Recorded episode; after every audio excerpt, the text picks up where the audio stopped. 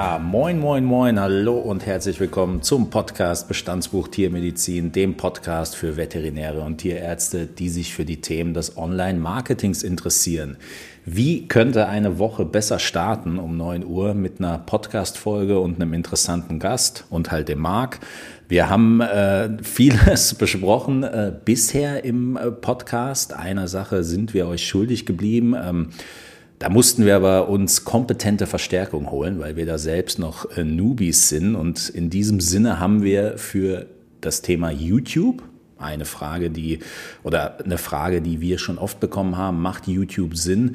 Haben wir natürlich den YouTube Tierarzt mit an Bord, nämlich Dr. Karim. Herzlich willkommen, guten Morgen. Guten Morgen, danke für die Einladung. Marc, guten Morgen auch an dich, mein Guter.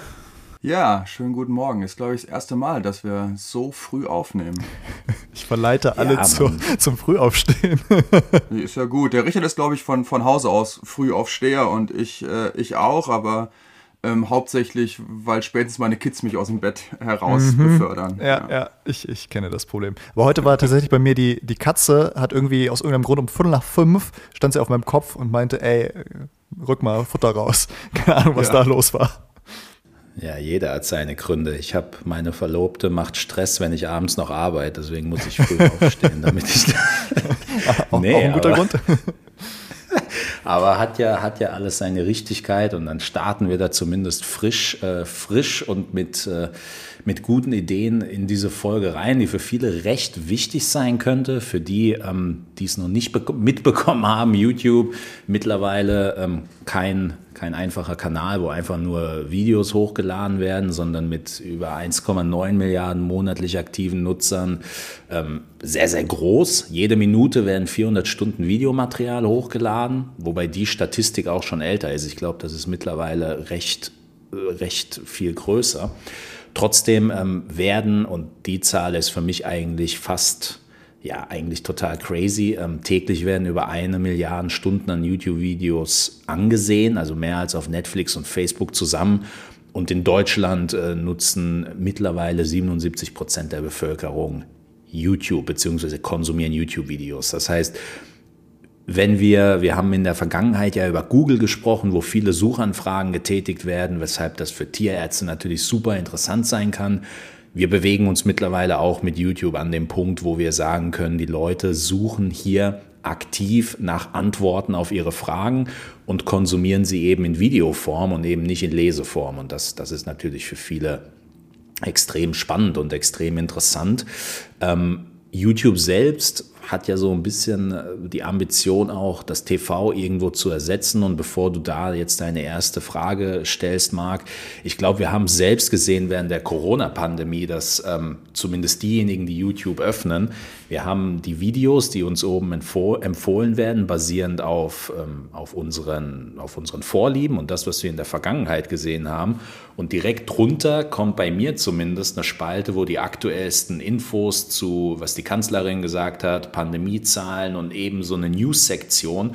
Und das zeigt eigentlich äh, recht, äh, recht gut, in welche Richtung YouTube auch in Zukunft gehen wird. Ja gut, jetzt hast du schon uns wieder mal einen schönen Prolog über, über YouTube gehalten. Also wunderbar, alles richtig. Auch, auch gut ähm, nochmal von der Zahleneinordnung, dass es so viel äh, ist und es wird ja höchstwahrscheinlich eher mehr sein, wenn du eine ältere Statistik hast jetzt. Ähm, ist natürlich wieder mal erschlagen, gerade am frühen Morgen für mich. Vielleicht fangen wir mit was Seichtem und Leichtem an. Dafür bin ich immer sehr zu haben. Ähm, Karim, magst du dich vielleicht einmal ganz kurz vorstellen? Das wäre vielleicht schon mal äh, auch super. Und vielleicht auch direkt im Anschluss sagen, wie du irgendwie zu YouTube äh, gekommen bist. Aber vielleicht erstmal fangen wir mit dem an, der Klassiker, äh, wo du herkommst, wo du studiert hast, dass wir ein bisschen was über dich erfahren. Okay, ich ähm, ich, ich fasse mich kurz. ähm, ich habe einen nicht-linearen Lebenslauf und ich, das mag ich gerne. das, äh, das, ist quasi mein Motto, ne? oder? Es, ihr, ja. ihr, versteht mich.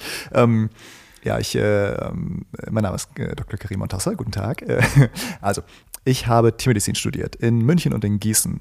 Ich wollte der beste Neurochirurg aller Zeiten werden, weil ich Neurochirurgie äh, in einem Praktikum in England kennengelernt habe und dachte, Hot Shit, das ist mega, mega cool und irgendwie winzige OP-Felder und so hat mich äh, mega äh, interessiert.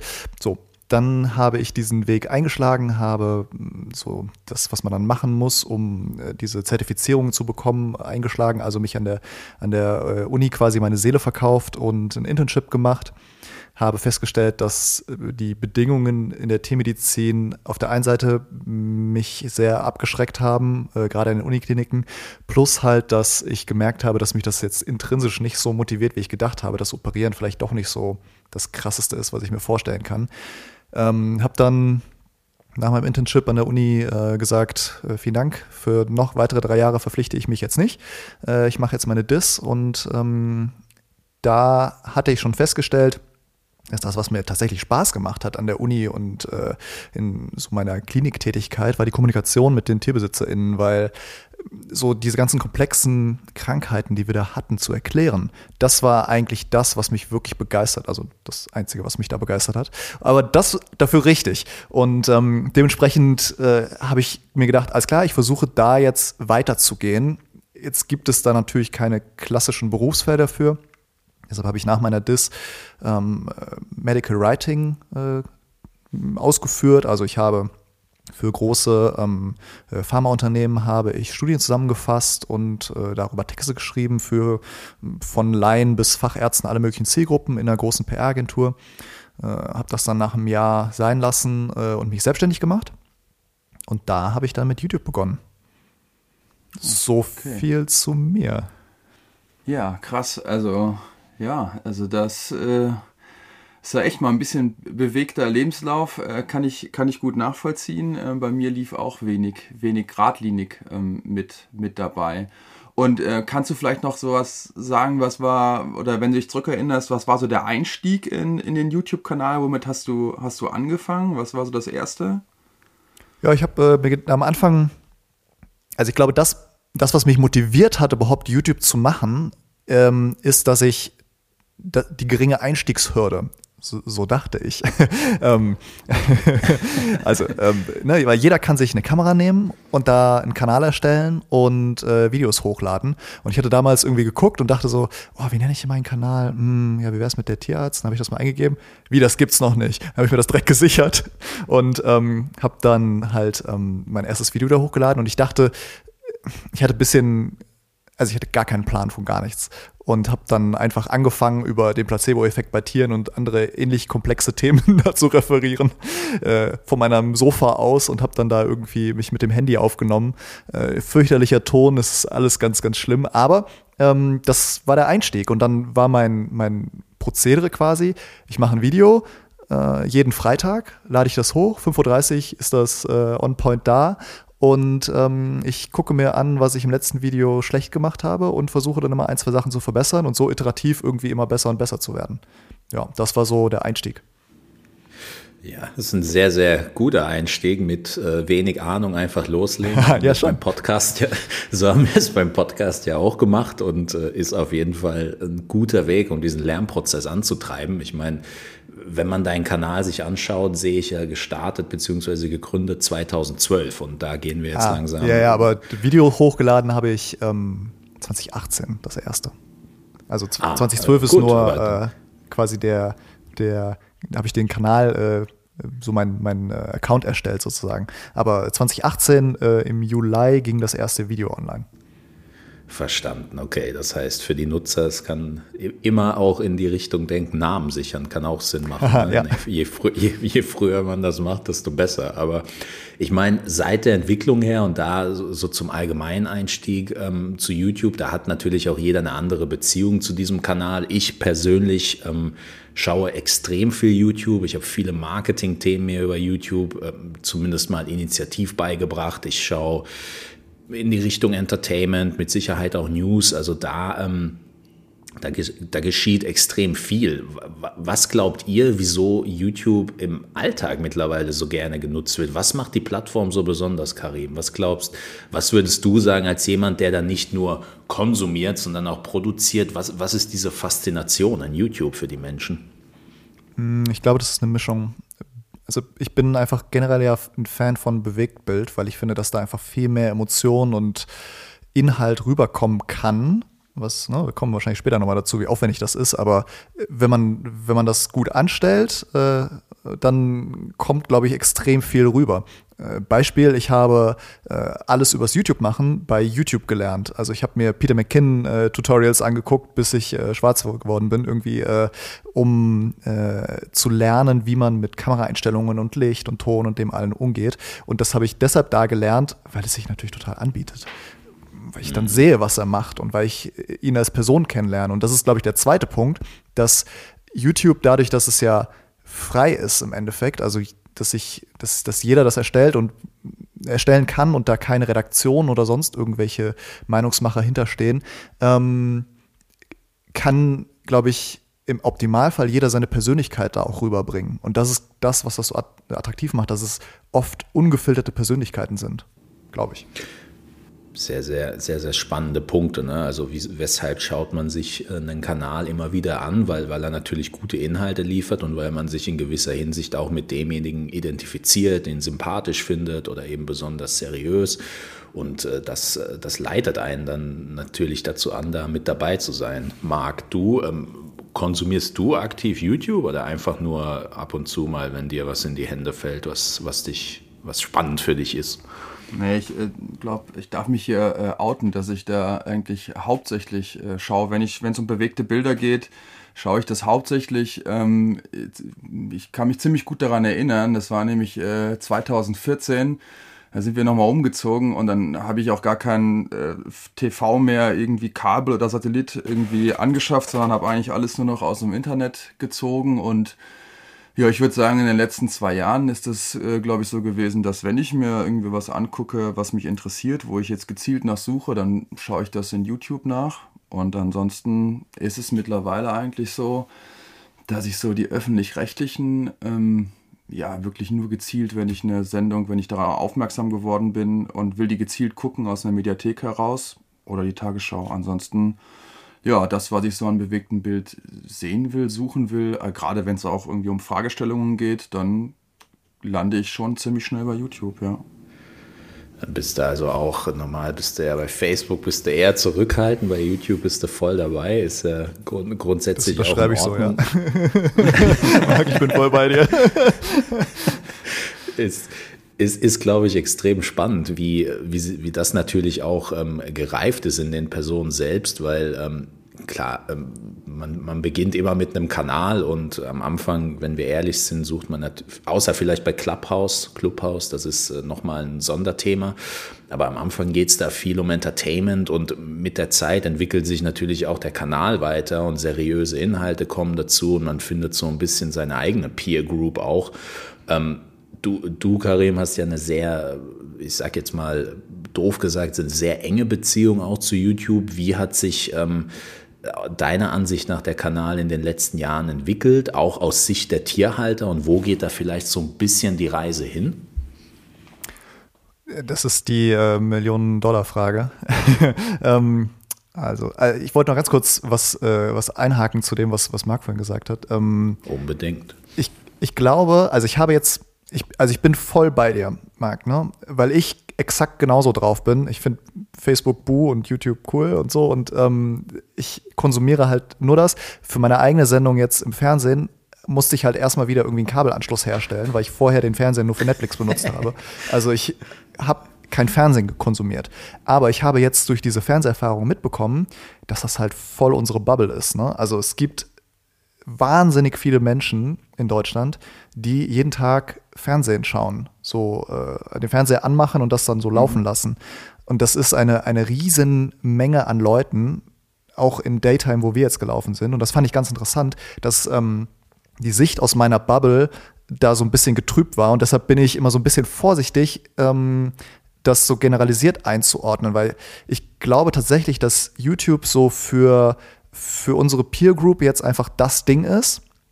Aber dass es ganz, ganz viele Leute gibt, die halt das so nebenbei benutzen und für die jetzt, weiß ich nicht, äh, Facebook oder Fernsehen halt auch noch relevant sind. So, ähm, aber zu deiner Frage zurück. Ähm, Ähm, lass mich ganz kurz Achso, ja, rein. klar. Äh, sorry, ähm, weil äh, vielleicht kannst du ganz kurz ähm, was dazu sagen, damit wir nicht in der Bubble bleiben, ähm, zu, den, zu der Fernsehserie, dass du mal ganz kurz nochmal äh, einordnest, warum du dir diesen Fernsehanschluss besorgen musstest. Also was ist gesendet worden von dir, falls das jetzt, Ähm, ach so, falls ja. wir Zuhörer haben, die auch nur in der Bubble rumhocken. Ja, ähm, ich, über den YouTube-Kanal bin ich ähm, angesprochen worden, ob ich äh, Teil eines, einer Fernsehproduktion werden möchte.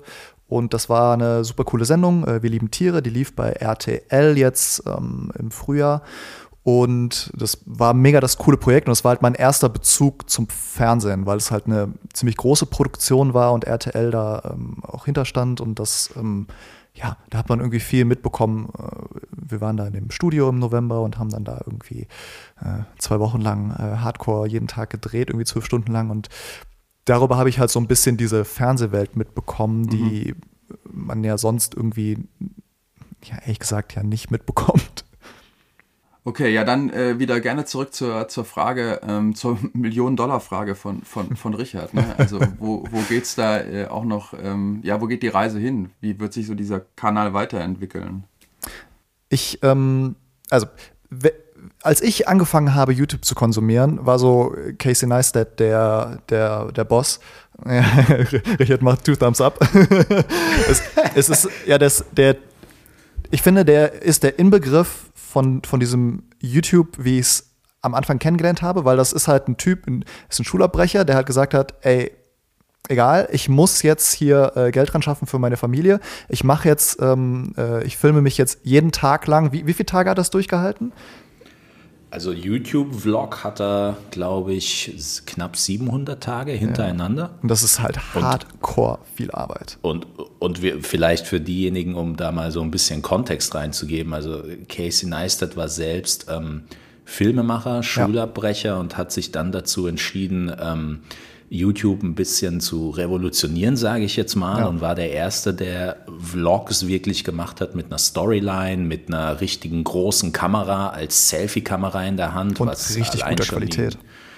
also, also ja, also wirklich, wirklich gut. Und ähm, bevor du da weitermachst, muss man da vielleicht sagen, 700 Tage, darüber gibt es jetzt natürlich auch Berichte. Also das war schon borderline Workaholic, dass der da wirklich zwei, drei Stunden am Tag auch schläft, weil diese Videos müssen ja auch geschnitten werden. Also das ist schon wirklich High Class und hat aber extrem viele Leute dazu inspiriert, auf YouTube mehr zu machen als langweilige Videos vor einem Widescreen, sondern da richtig rein zu, reinzuhauen, sage ich jetzt mal. Ja, und dann gibt es diese, diese legendäre Geschichte, ähm, dass er von Nike oder was war das, äh, wo, wo sie ihm Geld einfach gegeben haben und er das einfach genommen hat äh, und die, er sollte eigentlich ein Promo-Video für dieses, für dieses Armband-Uhr-Dingsi-Bumsi machen und ist dann damit einfach äh, so lange um die Welt geflogen, bis ihm das Geld ausgegangen ist und hat darüber einen Blog gemacht und das ist halt so die krasseste PR-Aktion überhaupt gewesen, weil das irgendwie super oft geklickt war. Also der Typ hat halt YouTube massiv revolutioniert, weil er halt einfach gemacht hat, worauf er Bock hat. Aber das in einer wahnsinnig hohen Qualität und mit ja, wie du sagst, wirklich äh, grenzwertigem Einsatz. Ähm, so, das, ne, das, das ist so das, wie ich das kennengelernt habe. Und dann gab es ganz viel, glaube ich, die Bestrebungen, so äh, möglichst viel Qualität reinzubringen. Dann äh, Peter McKinnon, den ich vorhin angesprochen habe, ist halt so äh, mein äh, Held.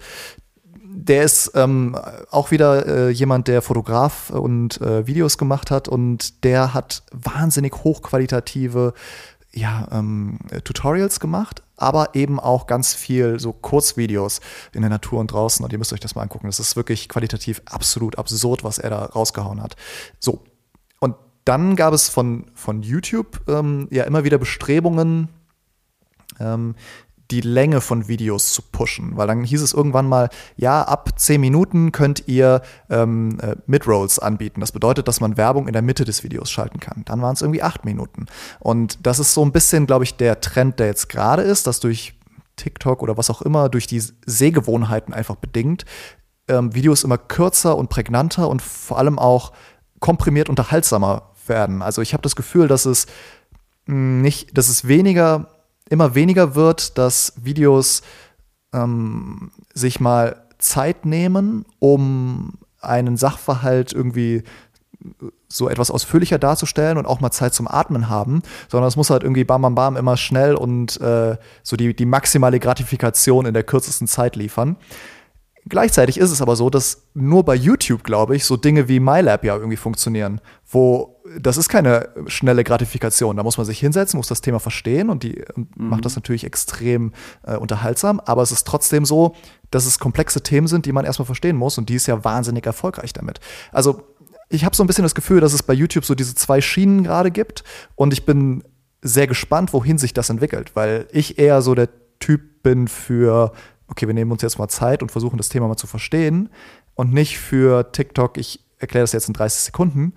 Und ja, ich bin sehr gespannt, wo es hingeht. Wobei ich finde, bei MyLab ist immer noch, äh, finde ich, stark, also komprimiert ist. Ne? Also es sind ja häufig auch Themen, wo ich jetzt sage, wenn man daraus so eine klassische ich sage jetzt mal egal, das ZDF im schlimmsten Fall Arte-Doku draus machen würde, dann könnten die auch, das was komprimiert da vielleicht in 15 Minuten kommt, könnten die auch über 60 Minuten halt rausziehen. Ja, ja das mit ist ein guter Punkt. Historischer, mit historischem Rückblick, ja, so wie man das noch altbacken mit Staub und so drauf kennt, ja, einfach nur, weil man es ja, die komplette Recherche ausrollt. Und das will aber, glaube ich, aktuell irgendwie, mhm. zumindest der, Groß, der Großteil des Publikums möchte das eigentlich nicht mehr, sondern man will auch einen komplexen Sachverhalt auf den Punkt erklärt bekommen und zwar verständlich erklärt bekommen. Und dafür braucht man meist halt nicht 60 Minuten. Ja, aber ich finde 15 Minuten schon krass. Also das ist irgendwie schon echt lange für die Aufmerksamkeitsspanne ja. bei YouTube. Ja, auf jeden Fall. Also das, was du beschrieben hast, das nehme ich tatsächlich auch wahr. Ähm, mittlerweile, wenn man die App ja auch öffnet, hat man immer wieder auch diese Shorts drin, ne? ja, also genau. quasi wie so diese Stories, ne? Und dann siehst du halt direkt jemanden, der mit einer GoPro auf dem Kopf irgendwie von der Klippe springt oder irgendein Highlight halt, wo du, wo, wo du, ja. wo du dir denkst, wo du dir denkst, okay, das konsumiere ich jetzt und äh, das ist für YouTube natürlich Gold wert, weil äh, die Entwicklung ist ja für einen Kanal kann ja eine Entwicklung, für einen Social Media Kanal kann die Entwicklung eigentlich immer nur in die Richtung gehen, wie können wir den Kanal am effektivsten monetarisieren. Und für Monetarisierung brauchen wir natürlich eine lange Verweildauer. Ähm, Jetzt hat aber YouTube wahrscheinlich gemerkt, okay, wenn wir jetzt nur ähm, lange Videos pushen, dann springen die Leute halt ab, weil sie eben durch TikTok und Co. Äh, die Zeitspanne eben zusammenrückt und wahrscheinlich wird da jetzt so der Mix entstehen für die Leute. Und da sind wir ja auch wieder so beim Thema TV. Beim TV selbst der ja auch rum. Da guckst du dir was auf Arte an, dann selbst du mal auf irgendeiner Top Ten Ausschnitt der äh, blödsten Leute irgendwie und dann bist du auf einem Sportkanal und so verbringst du eigentlich deine ganze deine ganze TV-Zeit immer wieder mit Seppen und neuen Themen und das, das wäre, glaube ich, für YouTube ja eine sehr, sehr positive Entwicklung, weil irgendwann halt auf dem TV dann auch genauso YouTube laufen kann. Für für die Leute natürlich, die darüber nachdenken, mit YouTube zu starten. Wir hatten es gerade über Casey Neistat und wir verlinken auch die Videos, die du beschrieben hast. Das heißt einmal Do More und einmal heißt das Make It Count, wo, wo man, glaube ich, so ein bisschen, wo man ein bisschen versteht, wie so ein moderner YouTuber tickt und wie viel Mühe der da reingibt, in so ein Video zu basteln. Jetzt ist es natürlich so, wenn man ähm, sowas sieht, dann ist man sicherlich super inspiriert und motiviert und dann startet man selbst damit und dann merkt man, oh, okay, da äh, gibt es sicherlich noch ein paar, äh, paar äh, wichtige Punkte, die, die man beachten muss und lernen muss. Ich meine, du mittlerweile, wann du gestartet bist, hast du ja gesagt, 2018. Du hast jetzt mittlerweile auch über 100, 109 Videos, um genau zu sein, und über 380.000 Views äh, mittlerweile gesammelt, was äh, durchaus vieles, vor allem für, ähm, für ein nischigeres Thema auf YouTube, sage ja, ich jetzt mal. Man muss ja, also da, äh, ich nehme es dir jetzt vorweg, damit du es nicht sagen musst, ich bin ja nicht mal Micro-Influencer. Da, oder das ist so, so 10k ist, glaube ich, so die Abonnenten ist so die magische Grenze und da, da bin ich ja drunter. Ähm, da, also, ne, wir kommen vielleicht später dazu, warum das für mich jetzt funktioniert, aber es ist halt, nur um das äh, mal klarzustellen, ich bin ein Winz-Kanal. Also ich bin ein, ein Blip auf dem Radar. Das ist okay, aber nur, nur um das mal gesagt zu haben. Das geht uns beim Podcast auch so. Wir noch kleiner. Ich glaube, ich weiß gar nicht, das wäre schon gar, gar nicht mehr Mühe. Ich wüsste nur, wir müssten noch weiter gucken, ähm, wo es in der Skala noch weiter runtergeht. Aber da, dazu stellen wir tatsächlich eine Frage, weil du hast es gesagt, unsere, einer unserer Kunden, mit dem wir YouTube aktiv bespielen, aus dem Bereich Wandern, ist auch ein winziger Kanal, hat aber für ihn einen sehr, sehr großen Vorteil, weil die Leute extrem intensiv die Sachen konsumieren. Yes, aber da ja. kommen wir auf jeden Fall dazu. Ne? Ich meine, du hast mit dem YouTube begonnen, du hast jetzt viel dazugelernt. Was sind aktuell immer noch ähm, die Herausforderungen und Schwierigkeiten, die du bei der Content-Produktion einfach antriffst in der Praxis? Vielleicht um da so auch ein bisschen, ja, ein einen kleinen Ausblick für die zu geben, die wirklich darüber nachdenken, da aktiv zu starten?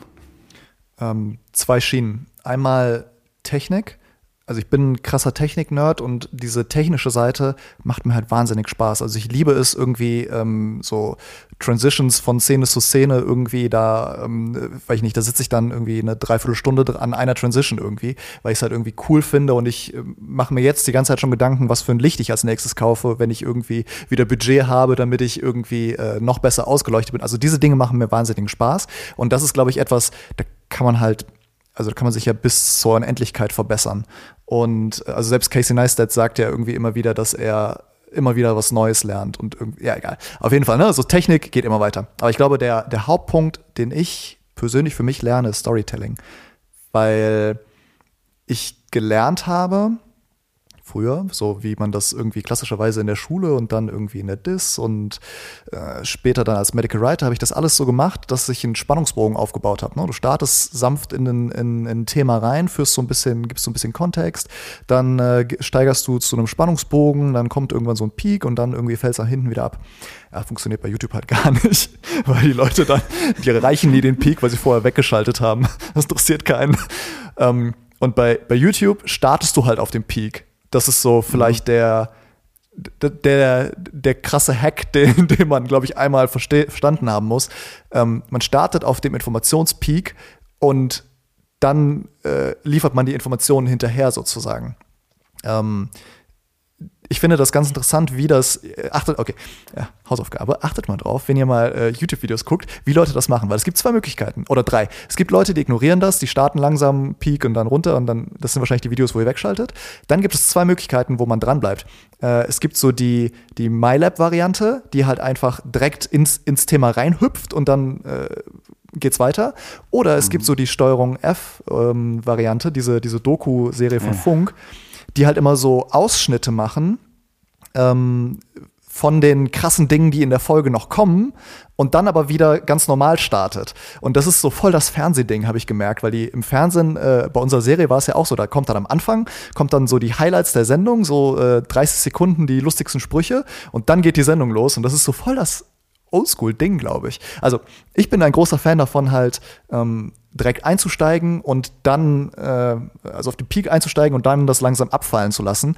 Das ist aber gar nicht so einfach. Und daran knusper ich immer noch, das quasi zu bearbeiten und zu lernen.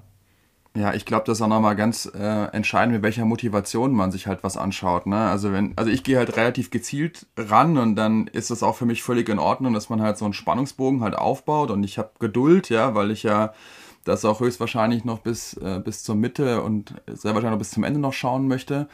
So haben wir das auch bei, bei zum Beispiel Lernvideos gemacht. So, das war mein erster Kontakt zu, zu YouTube, die wir noch an der Uni gedreht haben. Oder ob man halt wirklich da, so wie Richards beschrieben hat, ob man eher so durchseppt oder was vorgeschlagen bekommt und das gar nicht kennt und da reinguckt. Und klar, da, dann muss zumindest schon mal muss mit dem kleinen Feuerwerk losgehen. Oder wie du gesagt hast, diese Appetithäppchen halt, halt reinwerfen. Kenne ich irgendwie, erinnert mich immer auch so ein bisschen, wie das früher mit Kinotrailern war. Ne? Da hat ja, man so, genau. so einen Kinotrailer gesehen und dann sagte man, ja, okay, boah, das sind so krasse, da muss ich mir den ganzen Film reinziehen. Das sind so krasse Szenen. Ja, aber äh, coole Zusammenfassung auf jeden Fall schon mal. Ist, ist vielleicht auch die perfekte Überleitung eigentlich zur Strategie, weil was du gerade beschrieben hast, Marc, und da hast du sehr gut aufgepasst, weil genau darum geht es ja. Wir haben es ja immer wieder bei Google auch gesagt. Was ist die Suchintention hinter dem Begriff? Mhm. Und das ist ja auf YouTube nicht anders. Wenn ich, wenn ich nach einem äh, akuten, also wenn ich nach einem Begriff suche, hinter, hinter dem angenommen werden kann, dass ich ein akutes Problem mit meinem Tier habe, dann habe ich wahrscheinlich keine Stunde Zeit. Wenn ich allerdings äh, danach suche, äh, Marketing-Einsteigerkurs, wie lerne ich Marketing, dann erwarte ich eigentlich schon eine Serie, die mindestens ein paar Stunden lang ist, damit ich mich in so ein intensives Thema auch einarbeiten kann. Und ähm, du hast es ja eben gesagt, dein Kanal ähm, ist klein und äh, wächst auch äh, langsam. Trotzdem äh, hast du wahrscheinlich ein anderes Ziel und vielleicht kannst du uns da so ein bisschen mit hinter die Kulissen nehmen, was, ähm, was deine Strategie zu Beginn war und wie sich diese Strategie mittlerweile auch weiterentwickelt hat. Meine Strategie am Anfang und jetzt ist eigentlich immer das gleiche. Ich versuche, also ich möchte evidenzbasierte Tiermedizin pushen, weil es mich in einem Ausmaß, das ich nicht beschreiben kann, nervt, dass so viel Falschinformation kursiert im Internet oder mündlich oder in irgendwelchen Büchern. Und es ist, ähm, ja, Tiere sind halt ein wahnsinnig emotionales Thema. Ähm, das ist total verständlich, weil das sind halt, ja, sind, es, sie sind halt Teil unserer Familie. Ähm, aber in so emotionalen Themen, das ist genauso genau das gleiche bei, bei Kindern, da wird, da weiß jeder es besser und jeder versucht irgendwie da seine Meinung zu, durchzudrücken, oder? Ihr, ihr, wisst, was ich meine, ja. Und Absolut. Das ist voll die Seuche, um meinen deutschen Comedian zu zitieren. Und ähm, ich, mein Ziel am Anfang war es, ich möchte darüber aufklären. Ähm, ich möchte zeigen, ey, wir, wir, wissen ganz viel darüber. Das ist eine Wissenschaft, die Tiermedizin. Wir machen extrem viel Forschung, wir wissen wahnsinnige Dinge. Äh, die werden nur schlecht kommuniziert oder im schlechtesten Fall gar nicht kommuniziert. Und das war von Anfang an mein Ziel und ich arbeite eigentlich nur noch daran, das irgendwie möglichst gut rüberzubringen. Also das Ziel hat sich sozusagen nicht verändert und alle ähm, Business-Entscheidungen sozusagen richte ich auch danach aus. Also ein, ein Beispiel zum Beispiel ist, ähm, ich äh, mache keine Produktwerbung. Und das war für mich von mhm. Anfang an klar, dass ich nicht irgendwie sagen werde, kauft dieses äh, spezielle ähm, Hundefutter, weil äh, dieses Hundefutter ist besonders toll. Und dann lächle ich irgendwie in die Kamera und sage, buy it. Und jetzt habt ihr einen 10% Rabattcode, go. Ähm, weil das nicht dem Ziel entspricht, ähm, dass ich das, äh, dass ich evidenzbasierte Tiermedizin vorantreibe. So, jetzt muss ich aber trotzdem, also ich mache das ja hauptberuflich, ne? ich mache nichts anderes sozusagen als diese Kommunikation und ich, ich, esse auch gerne und ich trinke auch gerne Kaffee und meine Familie möchte auch irgendwie leben. Deshalb muss ich natürlich Geld ran schaffen. Und deshalb ist die, die Business-Entscheidung, dass ich mir Partner gesucht habe, für die dieses Ziel, evidenzbasierte äh, Tiermedizin zu kommunizieren, auch vorrangig ist und die mir ähm, in allen Verträgen steht halt drin, dass, die, dass meine Partner keine Einflussnahme auf den Inhalt haben. Wir sprechen natürlich mhm. Themen ab, äh, aber es geht immer darum, dass ich halt die Studienlage raussuche und das dann präsentiere und dann halt sage, das wird unterstützt von Partner XY, weil die auch daran glauben, dass es wichtig ist, dass ihr da draußen das wisst. Und die Partner haben natürlich davon, dass, dass ihre Glaubwürdigkeit steigert und dass das für die natürlich ein Imagegewinn ist, dass die eben nicht ihr Produkt pushen, sondern halt sagen, ey, die Information ist uns wichtig. Und zum Glück gibt es in der Tiermedizin, ich weiß nicht, wie das in anderen Branchen ist, aber in der Tiermedizin gibt es halt große Player, die halt diese, dieses Ideal auch mitfahren. Und deshalb kann ich das halt so hauptberuflich machen. Mhm. Sehr, sehr wichtiger Punkt, glaube ich, wenn man, wenn man über Strategie redet. Ähm, ist das ein Punkt, der oft weggelassen wird. Ne? Also von Beginn an die Entscheidung zu treffen, ich habe eine mittel- bis langfristig ausgelegte Strategie und werde da auch keine ähm, Shortcuts in Anführungszeichen nehmen. Also klar, Geldangebote bekommt man immer, in welcher Form auch. Wenn man, wenn man Augäpfel um seinen Content versammelt oder Ohren, dann kriegt man immer Angebote, um irgendwas zu machen. Und das macht ja eine gute Strategie dann aus, ob man dann eben, ähm, ob man sich dann dadurch ja in vielen Fällen vielleicht auch unglaubwürdig macht ne? und sagt so, ich äh, erzähle euch, äh, ich nutze quasi das Vertrauen aus, das ich über Jahre aufgebaut habe und dann pushe ich da irgendwelche Produkte, von denen ich genau. selbst nicht überzeugt bin und äh, mache das halt, weil ich, weil ich dafür Geld kassieren kann. Und das, ähm, das ist, glaube ich, auch die, die strategische Herangehensweise, die mit Sicherheit dir ähm, ja sehr, sehr viel Vertrauen auch von deiner Community ähm, aufgebaut hat, äh, im Gegenzug quasi über die Jahre. Ne? Ja, und das ermöglicht mir, glaube ich, sowas wie BARF-Videos zum Beispiel zu machen. Ne? Also BARF ist Rohfütterung von äh, Hunden und Katzen. Da habe ich ein Video gemacht und die Evidenz dahinter halt beleuchtet und halt gesagt, ey, passt auf, das kann man machen, das ist aber nicht besser Ähm, und deshalb, wenn das für euch zu aufwendig ist, dann ist es völlig in Ordnung, wenn ihr ein gutes Hundefutter nehmt, das halt ihr fertig kauft. Ihr müsst nicht selber kochen. Und, beziehungsweise nicht kochen, sondern zubereiten. Mhm. Und äh, solche Videos kann ich, glaube ich, nur machen, weil halt da drunter dann steht, oh, der ist eh nur von der Futtermittelindustrie gekauft. Und das kann ich dann halt abblocken, weil ich sage so, ja klar, ich habe zum Beispiel äh, mit Royal Canin mache ich jetzt ein Kittenwebinar demnächst, ja, und das ist ein Futtermittelhersteller aber ich verkaufe nicht deren Inhalte. Es geht mir darum, dass ich ähm, bei diesem Kittenwebinar zum Beispiel, geht es ausschließlich darum, dass wir erklären, eine, ein kleines Kätzchen zieht ein, wie ähm, muss ich mich vorbereiten, was muss ich über Katzen wissen, wenn ich erst Katzenhalter äh, bin. Und diese Dinge sind ja neutral sozusagen. Und, ne, und dadurch, dass ich sowas immer neutral formuliere, auch mit Partnern, kann ich halt diese Kritik abblocken lassen an mir. Ja, finde ich auch einen guten Punkt, dass du ähm, das nochmal so angebracht äh, hast mit dabei. Und klar, das sind ja auch komplexe Themen, egal ob das jetzt, äh, wenn eine Katze oder ein, ein Hundewelpen in, in den Haushalt reinkommt, da sind viele Dinge, die halt neu sind. Aber auch super Beispiel mit dem, mit dem Barfen, weil es halt einfach sehr komplex ist und wenig Schwarz und, und Weiß gibt. Aber da sind die Leute ja wirklich äh, auf der Suche immer. Ne? Es ist immer eine Möglichkeit, richtig und falsch. Ne? Wenn du was aus der Dose nimmst, das kannst du nicht machen. Der Hund stammt vom Wolf ab, der braucht rohes Fleisch und nur irgendwelche Sachen. Und dann wird immer ziemlich schnell, glaube ich, pauschalisiert und habt immer so ein bisschen Eindruck, dass das beruhigt ja auch, wenn man sagen kann, ja, das ist richtig, das ist falsch und ich mache das Richtige. Aber halt, ähm, das, das nochmal äh, aufzudröseln, äh, zu, zu erklären, dass klar, man, man kann barfen, aber das ist halt schon relativ komplex vom, vom Thema her und es hat halt auch einige, ähm, ja, auch, ich will nicht sagen Nachteile, aber Dinge, die, die man dann bedenken muss, die für die Gesundheit Definitiv. dann des Hundes auch nochmal super wichtig sind. Naja, und äh, klar, das das ist auf jeden Fall ähm, schwieriger, wenn man dann im, Hinter, im Hintergrund noch jemanden hat, der entweder äh, Barf-Mittel äh, zum Barfen halt oder Ergänzungsmittel verkauft oder direkt die, direkt die Dose halt mit dabei hat, ja. Ähm, aber wenn, wenn das jetzt schon mal bei dir so ein Ticken rausgenommen wird, wie, ähm, wie wählst du dann so die, die Themen halt aus? Also wird es von der Mixtur her klar, wenn du Kooperationspartner hast, dann werden die dir ja, werden die ja mal irgendwie ein Themen, Themencluster, eine Themenwolke halt sehr nah dran liegen. Wie ist da die Mischung, dass du sagst, äh, das bestimme ich jetzt selber und da gehe ich jetzt in diesen Pool von den Partnern, die ich habe, dass ich mir da ein Thema rausgreife? Hm, die Themen, die ich vorgeschlagen bekomme, sind in der Regel sehr vage. Mhm. Äh, beispielsweise habe ich jetzt gerade mit Lieblingstier ähm, eine Kooperation zum Thema Importhunde. So, weil das halt ja im Moment. Ja, habe ich gesehen, ja. Ja, mhm. das ist ja ein riesen wichtiges Thema, weil äh, alle möglichen äh, Leute jetzt, also jeder schafft sich einen Hund an und das ist total cool, aber es führt halt leider dazu, dass mh, hm, ja, die Marktwirtschaft ähm, Leute halt billig Welpen produzieren und die halt hier halbtot ähm, äh, über die Grenze illegal transportieren und dann äh, hier verticken, weil das, weil die Marge halt einfach unglaublich ist. So und darüber aufzuklären ist mir ein wahnsinniges wichtiges Anliegen, weil das, weil das einfach scheiße ist. Es ist einfach total unnötig und grausam und irgendwie die Tiere leiden darunter. Die, die Leute, die sich hier einen Hund kaufen, der dann irgendwie nach zwei Wochen stirbt, die leiden natürlich genauso. Also es ist Mist. So, und darüber aufzuklären ist wichtig. Das sah Lieblingstier genauso.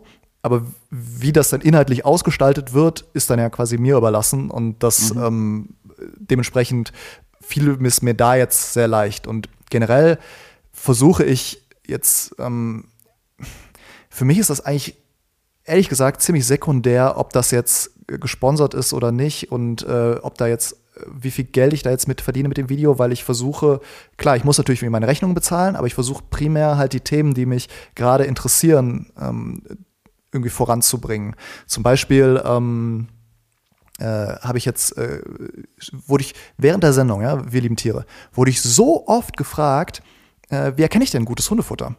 Und ich musste mal sagen, du, ich weiß es nicht. Ich habe keine Ahnung. Deshalb habe ich halt äh, mich jetzt auf die Suche gemacht und habe eine total coole Partnerin, eine Tierärztin gefunden, die ähm, halt Fachtierärztin für ähm, Ernährung ist. Und mhm. mit der mache äh, mach ich jetzt gerade zusammen ein Video, um einmal einfach mal einen Leitfaden an die Hand zu geben. Ähm, wenn ich als, als Tierbesitzer in irgendwie in einen Futtermittelladen gehe, wie unterscheide ich denn den Crap von den guten Sachen? Und ähm, das kann jeder halt selber, wie ich jetzt gelernt habe. Und sowas ist, glaube ich, extrem wichtig. Also, ne, das, das, ihr merkt, ich äh, bekomme, ich komme richtig in, in Fahrt. Also, das, das begeistert mich, dieses Thema. Und deshalb äh, mache ich sowas dann natürlich auch, obwohl ich da jetzt nichts dran verdiene. Und wir, sowohl Julia als auch ich, das halt äh, einfach pro bono quasi machen. Aber es ist halt wichtig. Und ja, genau das, das ist, glaube ich, auch so eine, du hast eigentlich genau den Vergleich äh, unbewusst vielleicht geliefert, was halt an YouTube so extrem faszinierend ist als, ähm, als Creator genauso wie als Konsument. Als ähm, Konsument kann ich äh, durch Fragen und durch Anmerkungen aktiv ähm, Einfluss darauf nehmen, was vielleicht als nächstes behandelt wird. Na, natürlich mit Eigeninteresse dann, weil man das halt wissen will. Und ähm, im Vergleich zum TV vielleicht als Creator kann ich natürlich viel, viel flexibler auf irgendwas reagieren und sagen, hey, ich habe hier einen interessanten Artikel gelesen und ich mache jetzt da einfach mal ein YouTube-Video dazu. Oder so wie du gesagt hast, mich, äh, mich beschäftigt extrem ein Thema, eine Frage wird extrem häufig irgendwie gestellt. Und das ist, glaube ich, so der Punkt, der, ja, ich will nicht sagen, ähm, ja, doch, eigentlich schon. Im Vergleich zum TV finde ich, ist es eine sehr zeitgemäße Kommunikation, die trotzdem auf einem professionellen Niveau stattfindet, wenn man, wenn man das professionell eben machen will. Man kann wirklich flexibel vorgehen. Man kann, man kann einmal im Quartal sich mit einem Team zusammensetzen, mit der Praxis und einfach mal die Frage stellen, hey, welche Fragen werden hier äh, bei uns in der Praxis extrem oft gestellt? Vielleicht sollten wir dazu mal YouTube-Videos machen, um, um da einfach für eine kleine Community zumindest ähm, ja, zumindest äh, gescheite Inhalte zu geben. Also das, das auf jeden Fall. Jetzt ist es natürlich für dich als äh, Creator nochmal eine andere Sache. Wir kennen es nur zu gut, Ideen zu sammeln wie ein Wahnsinniger und die dann natürlich auch auf die Straße zu bekommen. Wie, wie regelmäßig versuchst du da Inhalte zu posten? Naja, also es war lange Zeit mein, mein ähm, Ziel, einmal die Woche jeden Freitag ein Video hochzuladen. Das funktioniert dieses Jahr überhaupt nicht, weil es einfach so viele Projekte sind, weil ich jetzt irgendwie noch zwei Podcasts habe, dann die Fernsehgeschichte und irgendwie tausend andere Projekte. Deshalb klappt das nicht. Aber ich, ich versuche das für mich so in, in meinem Gehirn zu rechtfertigen, damit dass ich halt glaube, dass mir diese ganzen anderen Projekte, die ich mache, ermöglichen, also ne, die finanzieren mich dann halt auch und dadurch hab, kann ich mehr Zeit auf die einzelnen Videos verwenden und da hoffentlich bessere Inhalte zu schaffen. So mein, mein großes äh, Vorbild in diese Richtung ist Mark Rober, der ähm, ja auch einer der, der größten YouTuber ist, der halt exakt zwölf Videos im, äh, im Jahr macht und ähm, jeden Monat eins und die sind halt wahnsinnig gut produziert. Klar, jetzt ist der natürlich so riesig, dass er mit jedem Video wahrscheinlich sein ganzes Jahr durchfinanziert. Aber trotzdem äh, ist das so ein bisschen das Ziel, das mein Ziel persönlich, weil ich halt gute Inhalte schaffen möchte, die halt nicht schnell weggesnackt und dann vergessen sind, sondern wo man vielleicht nochmal zurückkommt und, ah, okay, hier habe ich jetzt die Referenz, wenn ich irgendwas wissen möchte. Das ist mein Ziel und deshalb ist, sind die Intervalle zwischen den Videos jetzt länger geworden. Ja, das, das kennen wir. Ähm, wir haben auch mal kurze Intervalle bei den Folgen gehabt und dann kommt dann doch irgendwie wieder was, äh, was dazwischen und oder man hängt irgendwo und muss dann doch nochmal was äh, vorbereiten, will es auch ordentlich vorbereiten, also nimmt man sich ein bisschen mehr Zeit dann dann raus. Aber was mir aufgefallen ist, ist, wenn ich mir deine Videos im Kanal angeschaut habe, da sind ja auch viele Themen dabei, wo ich sage, naja, die, die sollten eigentlich eine breite Masse ähm, irgendwie interessieren. Jetzt gar nicht äh, so, so sehr eine Nische, sondern auch jemand, also die sich jetzt mal allgemein für, für Tiere interessieren. Klar, wenn man ein Tier zu Hause hat, Haustier, ist das vielleicht noch ein bisschen mehr so, aber ähm, die trotzdem, sage ich mal, auch gesellschaftlich ähm, von Interesse sein können. Wie sieht's danach aus? Äh, hast du da ähm, viel Interaktion, wenn so ein Video rauskommt, ähm, wo Leute dann noch was fragen, was drunter schreiben, dich direkt anschreiben? Oder hast du so ein Video draußen und dann, dann hast du erstmal Ruhe? Ich finde das total spannend. Es ist super cool, dass du das fragst, weil ihr müsst mir jetzt sagen, ob ihr das irgendwie von anderen Creatoren auch schon mal gehört habt. Also ich habe extrem wenig Kommentare unter meinen Videos, aber ich habe extrem viel Interaktion bei Instagram zu den Videos, weil ich halt begleitend zu dem Video immer eine kleine Story mache, wo ich dann kurz mal darüber berichte. Ne? Und dann habe ich irgendwie so ein Äh, meistens äh, gibt es irgendwas zum Abstimmen oder irgendwie man kann mitraten oder es gibt irgendwie, hey, habt ihr dazu einen Kommentar? Dann mache ich so dieses kleine Kommentarfeld in die, äh, in die Story. Und da kommt halt wahnsinnig viel rein, teilweise so viel, dass ich es halt gar nicht beantworten kann. Und mhm. das ist, äh, finde ich total spannend, dass, dass es auf zwei Kanälen quasi stattfindet, aber sich über den einen Kanal nur ausgetauscht wird. Ich finde das gar nicht so, so weit hergeholt, weil wenn ich das jetzt mal also als eigener Nutzer sehen würde, dann finde ich die Kommentarfunktion unterhalb des Videos jetzt wirklich nicht so, ähm, wie würde Richard sagen, sexy, wie das äh, ja ähm, bei Insta ist. Ja, da wird es mir viel leichter fallen, da mal ganz kurz was reinzutippen. Vielleicht liegt es auch daran, aber der Experte ist da jetzt mal dran, Richard. Nö, das hat ja nichts mit Experte zu tun. Es ist, glaube ich, ähm, wichtig zu verstehen, wie ähm, wie die eigenen Nutzer die sozialen Medien im Alltag einfach nutzen. Und es scheint eine Gewohnheit zu sein, dass sie sagen, YouTube nutze ich einfach für Konsum. Und wenn ich da was zu sagen habe, dann ist es einfach nur Applaus oder Kritik.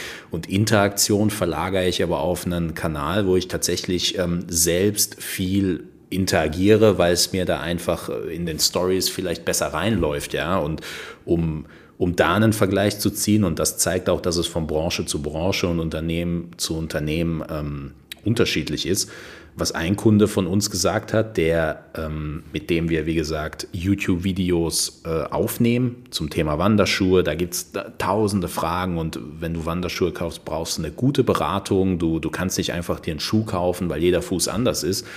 Da haben wir einige Kommentare unter den Videos selbst.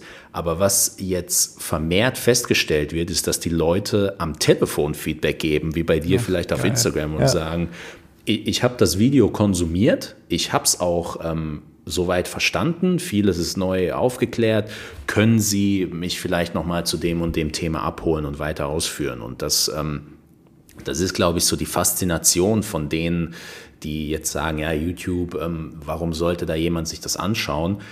Ich glaube, mittlerweile sind wir schon an dem Punkt, wo ähm, der Konsument, egal ob B2B oder B2C, also Business to Business, Business to Consumer, der geht halt einfach selbst auf die Suche und der will viel selbst recherchieren und der will auch vieles erstmal selbst verstehen, bevor er irgendwie einem, zu einem Tierarzt vor Ort geht oder, oder, oder ob er sich Infos holt im Bereich Wanderschuhe. Also da, da ist, glaube ich, diese ja, diese, dieser, mündige, dieser mündige Kunde, von dem oft gesprochen wird, der ist in den letzten Jahren noch viel, viel mündiger geworden und der will erstmal recherchieren und Qualität sehen, bevor er jetzt irgendwo anruft und sagt, ja, Sie sind da jetzt irgendwie genau, genau der Richtige. Und das, das ist, das, das ist, glaube ich, eine Entwicklung, die man beobachten muss.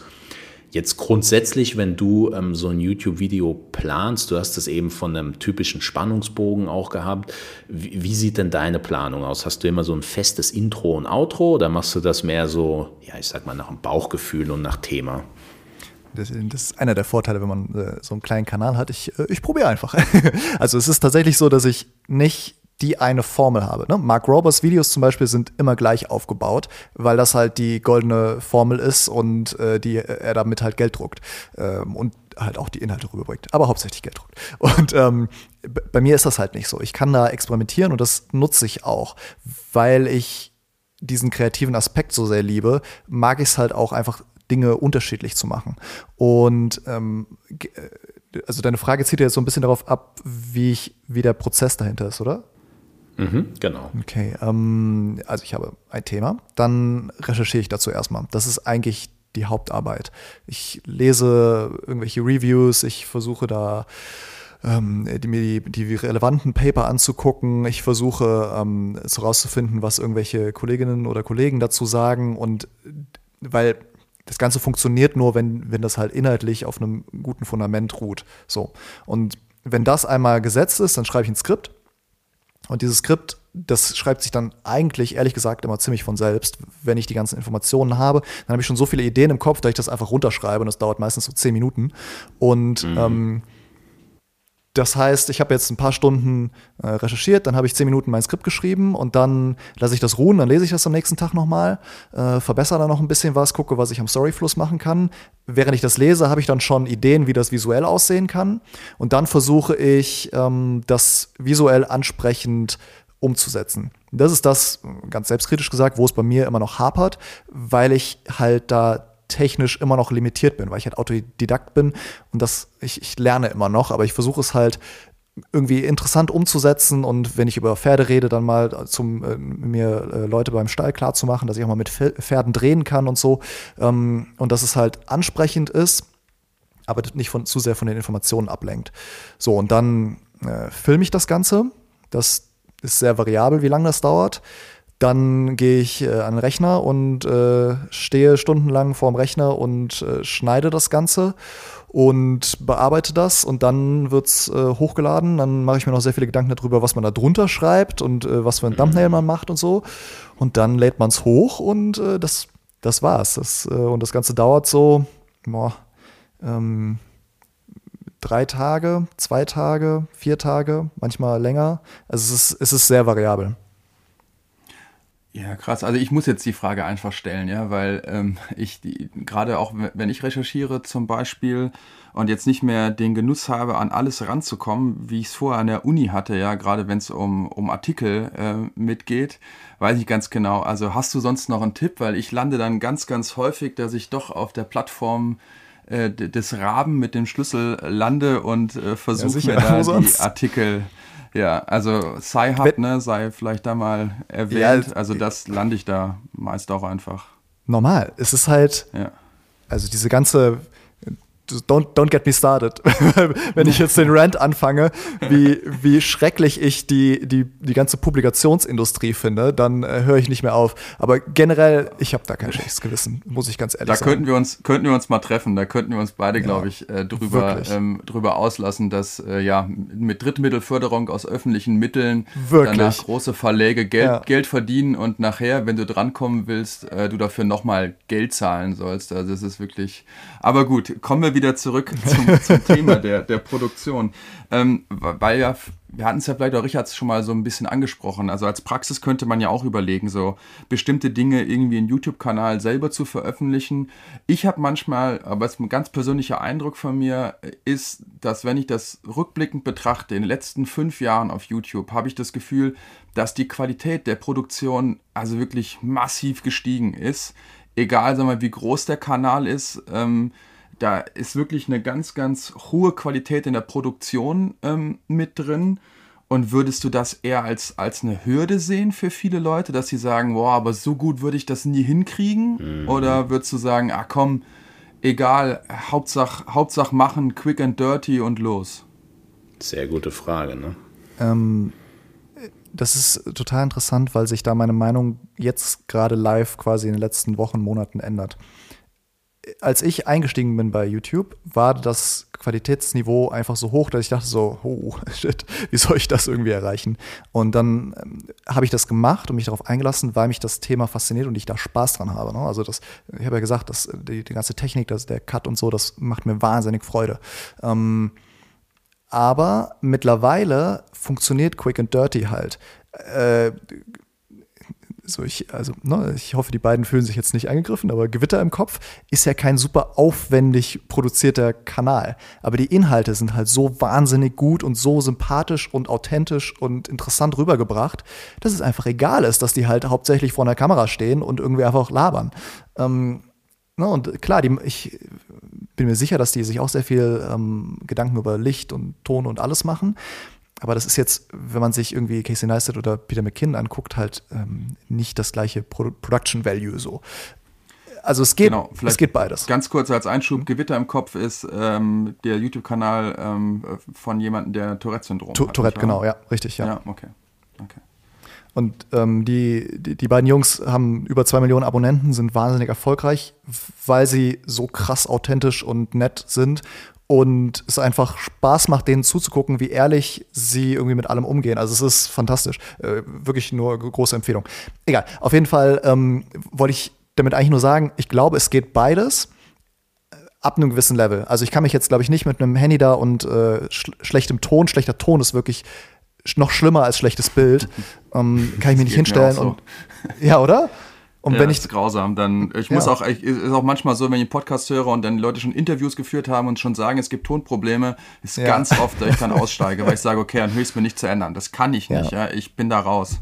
Ja, man muss realistisch sein. Es gibt einfach so viel Content, alles was halt wirklich wehtut, fliegt halt raus. Egal, ob es inhaltlich dann gut ist. Es, es, ist halt leider so.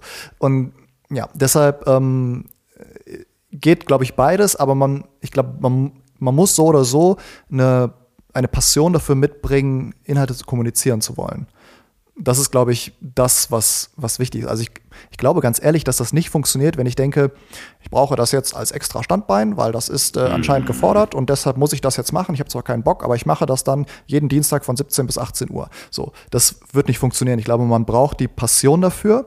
Und ich bin ja ein großer Fan davon, ich weiß nicht, wie ihr das seht, aber dass man Praxen sagt oder Kliniken, ey, wenn du als, als Tierärztin, Tierarzt da keinen Bock drauf hast, frag doch mal deine TFAs. Vielleicht haben die ja Bock darauf, die Inhalte zu vermitteln.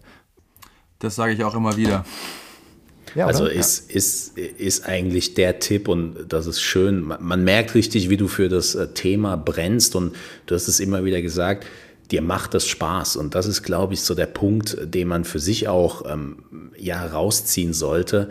Content, wirklich guter Content, also sich Ideen auszudenken ist eine Sache, die Ideen zu sammeln und zu strukturieren nochmal eine andere, aber diese Ideen dann auch gut rüberzubringen, egal ob das in Schrift oder im Video oder eben im Podcast ist, das wirst du halt im Regelfall nicht schaffen, wenn du dich hinsetzt und ähm, sagst, ähm, ja, ich hasse eigentlich Blogbeiträge schreiben. Wir haben extrem viele Beiträge, die sind über 3000, 4000 Wörter lang bei uns auf dem, auf dem Unternehmensblog. Aber das mache ich halt natürlich, weil es mir einfach fällt. Also einfach in Anführungszeichen, aber weil ich jetzt mich nicht hinsetze und Writers Blog und mir denke, boah, soll ich jetzt meinen Kopf irgendwie auf den Tisch hauen, bis ich das zu Ende schreibe?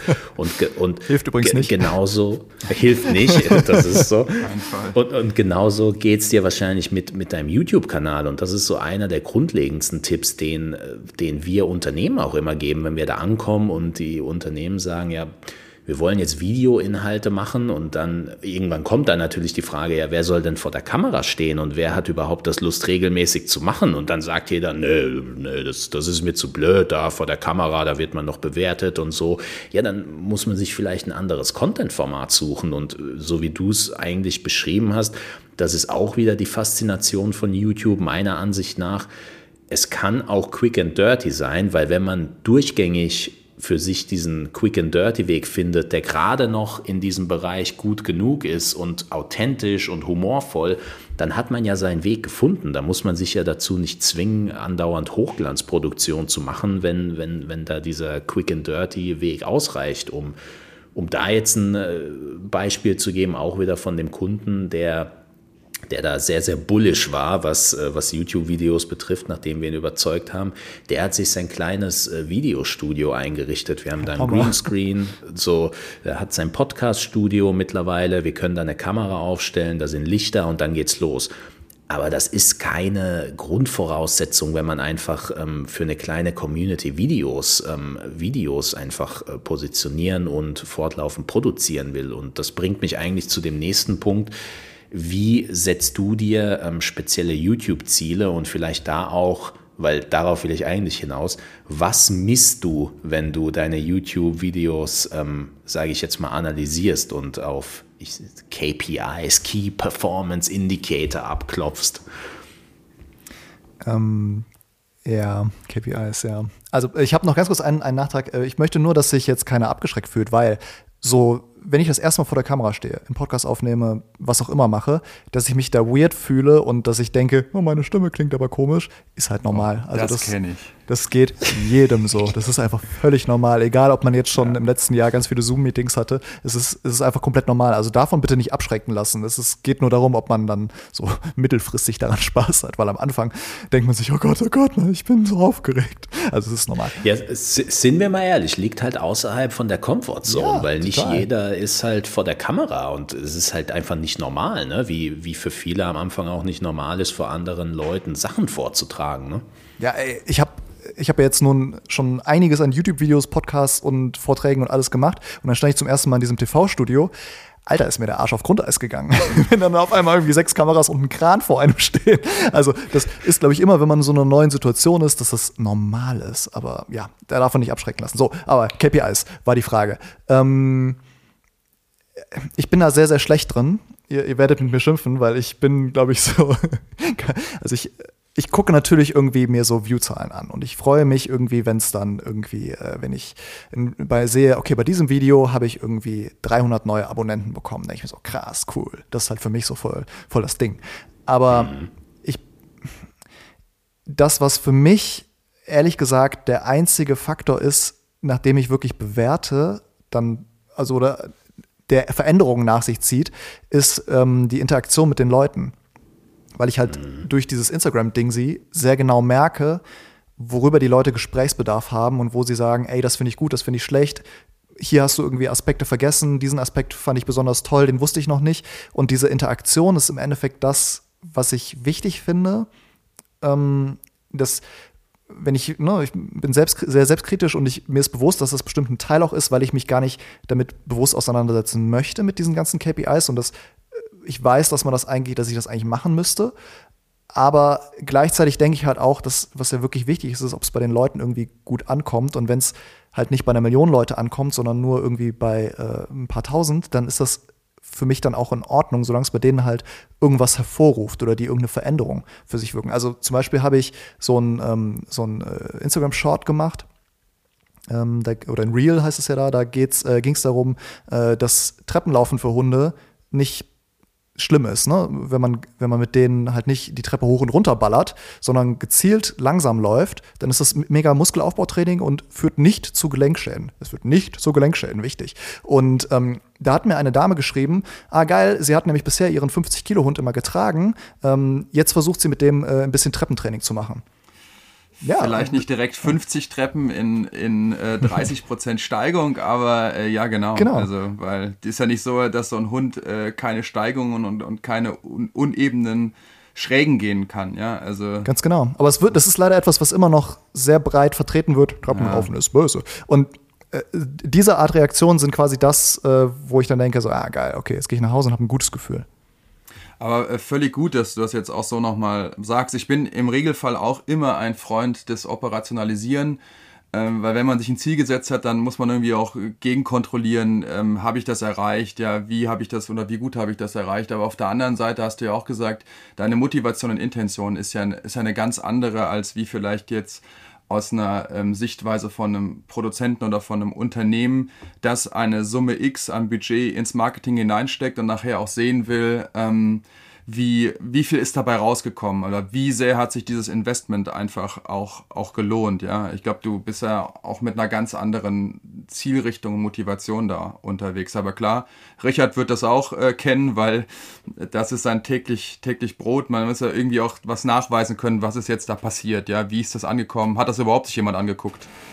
Gucken naja, wir im Podcast halt ja auch nach. Also, ob sich jemand den Kram angehört hat auch da wieder die Frage, ne, wenn man von der oder, oder dieser Denkfehler, den viele machen, ist von der typischen Marketing-Denke auszugehen, klassisches Marketing, du hast dein CPM, du zahlst für 1000 Leute, die du erreichst mit irgendeiner Print, tralala, zahlst du XY Euro.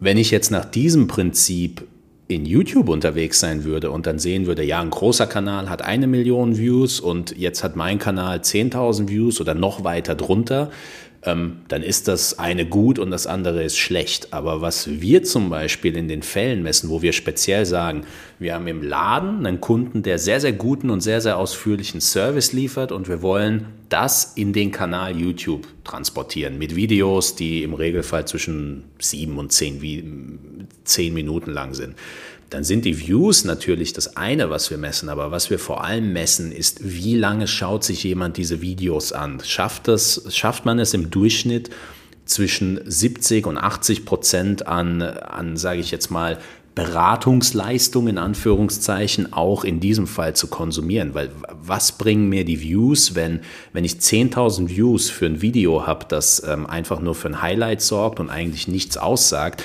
dann habe ich doch lieber 100 Views von potenziellen Kunden, die aber danach dann wissen, okay, das ist ein kompetenter Typ und ähm, ist, ist eine vertrauenswürdige Marke. Ne? Ich glaube, es hängt halt davon ab, ob ich das als also wenn ich jetzt sagen würde, mein, mein primäres Einkommen muss YouTube sein, dann brauche ich natürlich wahnsinnig viele Views, wahnsinnig viele Abonnenten, um äh, über äh, Ads einfach das Geld reinzubekommen. Sehr guter Punkt. Ja. Aber das ist natürlich äh, bei mir überhaupt nie das Ziel gewesen. Ähm, klar wäre das nett, wenn ich irgendwie eine Million Abonnenten hätte, weil ich dann komplett unabhängig wäre und einfach machen könnte, was ich will den ganzen Tag.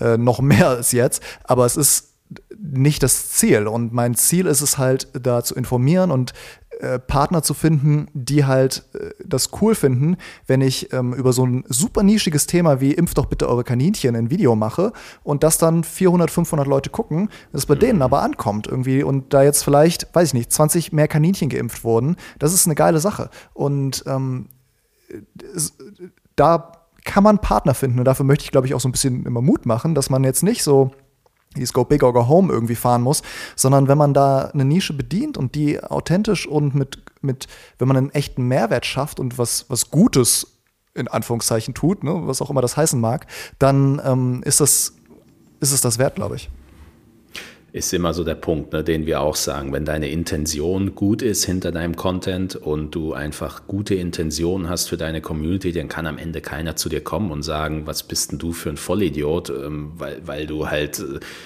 sagen wir ja auch am Anfang von so einem Workshop, Marc, immer, ne? Also wir wollen hier weder jemanden was verkaufen, noch in irgendeinen, ich mache dich zum besten Social Media Marketer konvertieren. Wir wollen halt einfach nur Inhalte liefern und damit kann jeder machen, was er will. Ähm, wichtig ist, dass äh, viele Sachen gesagt werden und auch, so wie du es gesagt hast, auf eine andere Art und Weise präsentiert werden, weil viele Infos vielleicht auch falsch sind, schlichtweg. Und das, das ist, glaube ich, eine Mission genug, um da loszulegen.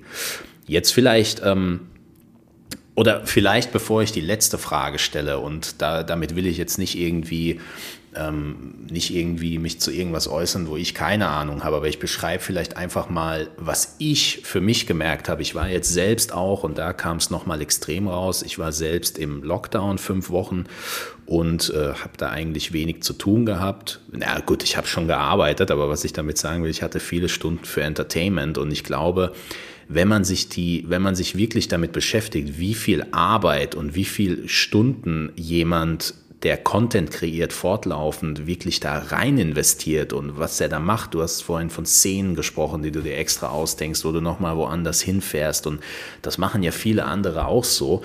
Ich glaube, ich habe dann für mich gemerkt, hey, es darf eigentlich nicht zur Selbstverständlichkeit werden, dass man solche Inhalte nur konsumiert und sich aber immer so ein bisschen ärgert, wenn dann zum Beispiel derjenige sagt, ja, hier, ich habe übrigens ein Patreon und da könnt ihr irgendwie Donations äh, rauslassen und so, ist, glaube ich, die natürliche Reaktion, die ich bei mir am Anfang zumindest gemerkt habe, so, äh, warum sollte ich jetzt irgendwie Donations machen, weil, weil der Content macht, aber wenn, wenn wir gucken, welche Qualität der Content mittlerweile erreicht hat und wie viel Entertainment da geht, habe hab ich für mich jetzt gemerkt, also ganz ehrlich, da kann man ab und zu auch mal wirklich eine Donation dalassen und diesen Kanal supporten, weil was teilweise für für die Arbeit allein vorab reingeht und das Schneiden und das Hochladen dauert ja auch seine Zeit, das sieht man natürlich oft nicht. Und da habe ich für mich gemerkt, hey, da muss man vielleicht noch mehr die kleinen Content Creator von nebenan oder auch die großen supporten, weil die wirklich unabhängig gute Infos liefern.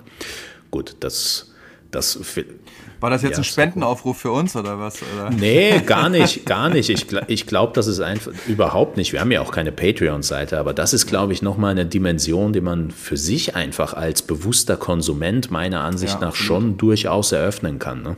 Ich finde, ich stimme dir da total zu. Also ich unterstütze auch ein paar ähm, Creator irgendwie bei, ähm, bei Patreon, ähm, irgendwie die Comics machen oder die ähm, Podcasts machen und so. Und ich finde das gut, aber ich muss sagen, ich habe für meinen Kanal jetzt schon das Ziel, dass die Leute mich nicht bezahlen sollen, sondern dass ich ähm, äh, möchte, dass halt Dritte mich bezahlen und ich dann für mhm. meine ZuschauerInnen irgendwie Content liefern kann. Deshalb habe ich ja auch kein Patreon oder sowas, wobei sich das für meine Größe wahrscheinlich eh nicht lohnen würde. Aber was ich finde, was jeder machen kann und was einfach gar nichts kostet, ist, wenn ihr irgendwas gut findet. Also nur wenn ihr es tatsächlich gut findet, dann teilt das einfach. Dann schickt es einfach irgendeinem Kumpel bei WhatsApp oder keine Ahnung, äh, schickt dem irgendwie über euren präferierten Messenger irgendwie einfach ein Video, ein Podcast oder sonst irgendwas und sagt, ey, hier äh, ist cool, äh, ziehst dir rein. Und das kostet nichts und ähm, macht euch äh, in eurem Bekanntenkreis auch ziemlich cool, wenn ihr gerade das, das heiße neue Video zuerst gefunden habt und äh, hilft so Creatoren wie mir halt wahnsinnig, weil es einfach ja, es äh, fördert einfach, der Algorithmus liebt es und es ist, ähm, ja, ist super Support, der nichts kostet.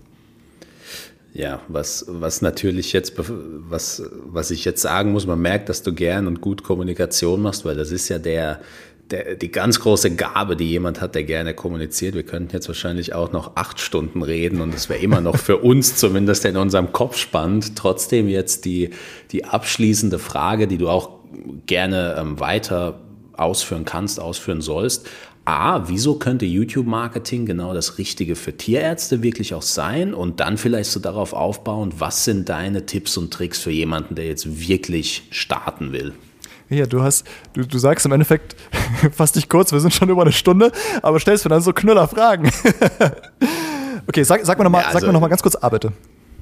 Genau, A, und die können wir jetzt wirklich, ähm, die können wir jetzt wirklich auch ausführen, weil ich meine, wenn wir schon über eine Stunde sind, dann können wir auch Gas geben. dann ist auch egal. Ähm, Wieso könnte YouTube-Marketing deiner Ansicht nach genau das richtige Medium für veterinäre Tierärzte sein? Weil es selbstbestimmt ist. Weil ich zum Beispiel, ähm, wenn ich eine Praxis habe, kann ich da einfach ähm, mich entscheiden, ähm, die, wie du gesagt hast, die typischen Fragen einfach mal in Videoform zu beantworten. Da braucht es nicht viel Equipment für und dann, dann habe ich das und dann kann ich das auf meinem Praxis-TV laufen lassen oder ich ähm, äh, sage den Leuten, hier, schauen Sie mal, diese Frage habe ich, hab ich für Sie schon sehr ausführlich äh, dort beantwortet, schauen Sie sich das an.